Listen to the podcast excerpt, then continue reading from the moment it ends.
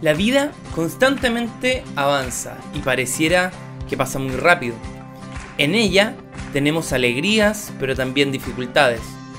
Claret tenía a María como la estrella que guiaba su camino hacia Jesús. Sabemos que en este camino que no estamos solos. Por esto, a través de este podcast, queremos caminar juntos, dejándonos formar y modelar en la fragua del amor de nuestra Madre. Bienvenidas y bienvenidos al podcast María en tu Camino, con la pastoral educativa de la Fundación Claret. Comencemos.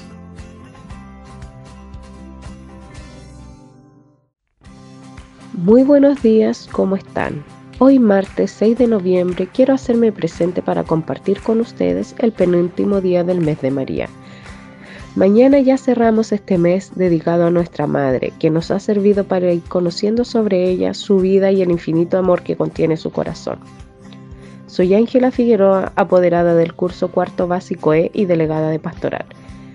En esta oración nos centraremos tratando de mirar e imaginar cómo María estaba allí, con los apóstoles, ella reunida junto a los apóstoles como madre de la iglesia. En esta primera comunidad cristiana asoma la dimensión sinodal de la Iglesia, que es misterio de comunión con Cristo en el Espíritu Santo. Para entender algo más es que quiero leerles el siguiente texto tomado del Ángelus que dio el Papa Francisco en la Ciudad del Vaticano el 31 de mayo del 2020. Escuchemos. Elevemos nuestros pensamientos a María.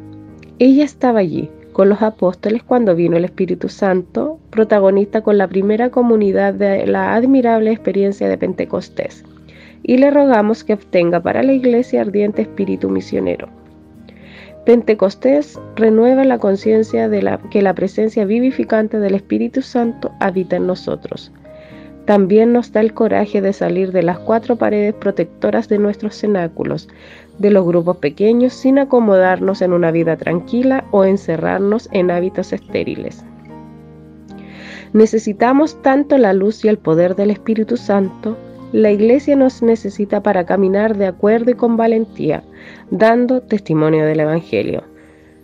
Recordemos que ya estamos casi cerrando este mes de María y este último triduo estamos compartiendo en el texto bíblico de los sellos de los apóstoles capítulo 1 versículos 12 al 14, en donde se relata que María estaba con los discípulos manteniendo la oración y la vida comunitaria.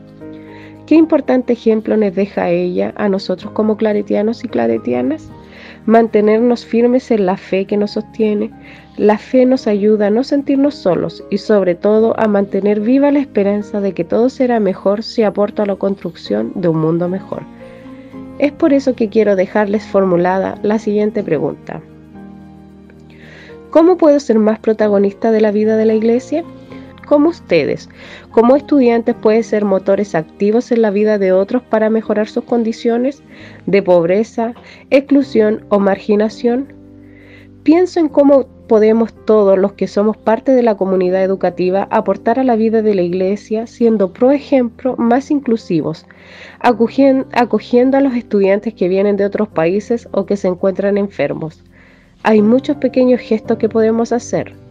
No se olviden que un claretiano es siempre solidario.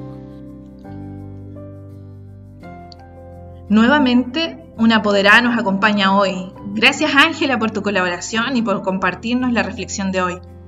Como dice ella, mañana ya cerramos el mes de María con la fiesta de la Inmaculada Concepción. Soy Oscar como agente de pastoral y hoy volveremos juntos a mirar el texto de Hechos de los Apóstoles, capítulo 1, versículos del 12 al 14 sobre todo al final del texto cuando dice, todos ellos perseveraban unánimes en la oración, junto con algunas mujeres y con María, la Madre de Jesús y sus hermanos. Por ello el tema de hoy es, María estaba allí con los apóstoles. Ella siempre presente en la labor de acompañar, siempre madre, siempre pendiente, siempre dispuesta a escuchar. Ella es nuestro ejemplo de discípula y también nuestra guía en el servicio. Ángela nos dejaba la pregunta, ¿cómo puedo ser más protagonista de la vida de la Iglesia? Es cierto que la Iglesia Católica como institución ha tenido muchos altos y bajos a lo largo de la historia. Pero no debemos olvidar que la Iglesia también la construimos nosotros. Sí, todos nosotros, los creyentes, quienes compartimos el don de la fe en Jesús y su proyecto liberador. De lo malo debemos aprender, sin olvidar que la iglesia es el espacio social de la fe. En efecto, toda acción en donde los hombres intentan entenderse entre sí, a pesar de todos sus límites, de todos sus fallos, supone una estructura comunicativa que permite tal comunicación, primero entre nosotros y luego con Dios, o al revés, primero con Dios y luego entre nosotros. Intentaré buscar una respuesta a la pregunta que nos dejaba, ¿no es cierto?, nuestra apoderada. ¿Cómo puedo ser más protagonista de la vida de la iglesia? Hoy en día la sociedad, las personas están más alejadas de la iglesia. No es mi caso. De hecho, hasta trabajo para una institución católica y trato de participar lo más posible haciendo acción social, al ser voluntaria del comedor fraterno de la parroquia Perpetuo Socorro, además de que soy catequista bautismal en esa misma parroquia, voy a misa quizás no tan seguido como quisiera. Escucho a algunos músicos católicos, me gusta mucho participar. Soy bastante activa dentro de la iglesia, pero eso no significa que tenga la verdad de todo ni que sea la mejor persona del mundo. Pero sí me siento en camino para colaborar en la construcción de un mundo mejor. El Papa Francisco dijo en una oportunidad a los jóvenes algo que a mí me quedó dando vuelta. Dijo él, les pido que sean constructores del futuro, que se metan en el trabajo por un mundo mejor. Queridos jóvenes, por favor, no balconeen la vida, métanse en ella. Jesús no se quedó en el balcón, se metió. Así que no balconeen la vida, métanse en ella como hizo Jesús.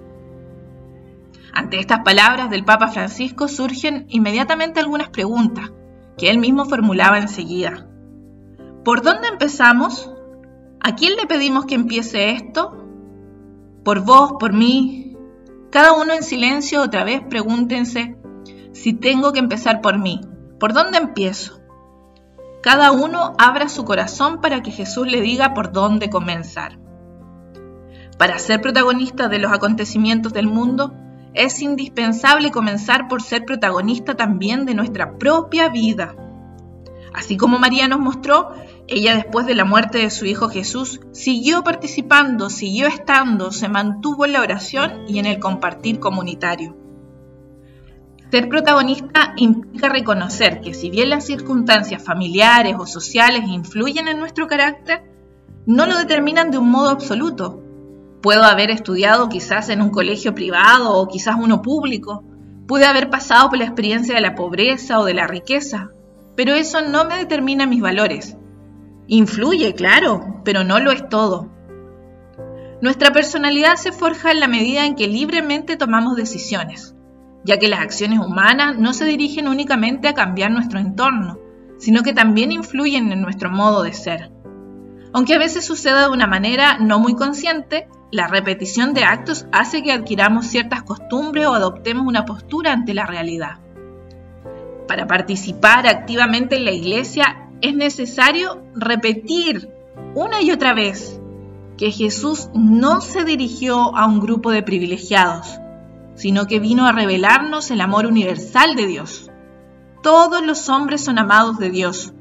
De todos ellos espera amor. Por tanto, la iglesia debe ser abierta, debe ser comunitaria, debe ser acogedora. Y me refiero a la iglesia no como la estructura, ¿no? como el templo, no como la institución en general, sino precisamente como nosotros, quienes la integramos.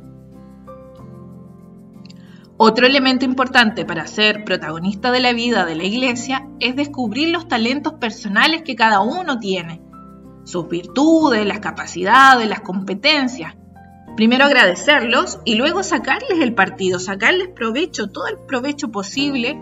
Y eso es parte de nuestra tarea, de nuestra libertad. Y desde ahí, desde una vez que he descubierto estos talentos, los pongo al servicio. Por eso es tan lindo cuando uno, por ejemplo, va a una capilla o a una parroquia y encontramos un coro así alegre y entusiasta, o catequistas llenos de vida, o animadores de comunidad que son muy sociables. Todos esos son servicios voluntarios que requieren de tus talentos. ¿Has pensado cómo puedes ayudar en tu iglesia o en tu capilla? ¿Qué talento puedes poner al servicio de esta comunidad? Desde que hemos recibido el bautismo, debemos comprometernos en ahondar en nuestra fe y una acción concreta es participar activamente.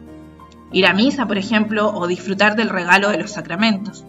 Ofrecernos como lectores, participar de la acción social o de alguna pastoral que se anime en la parroquia o capilla donde vayamos.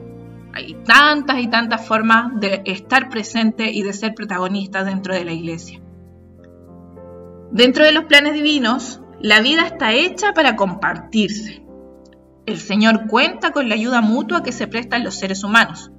Lo constatamos de hecho cada día y tantas veces que ni siquiera somos capaces de cubrir las necesidades más básicas y perentorias de manera individual.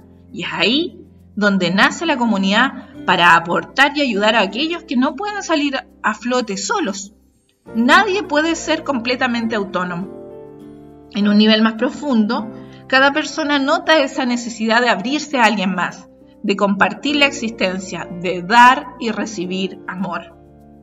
Saber que caminamos acompañados en la vida cristiana nos llena de alegría y tranquilidad, sin que disminuya nuestro propio empeño por alcanzar la santidad aunque muchas veces nos dejemos llevar de la mano, nuestro papel no se limita a eso.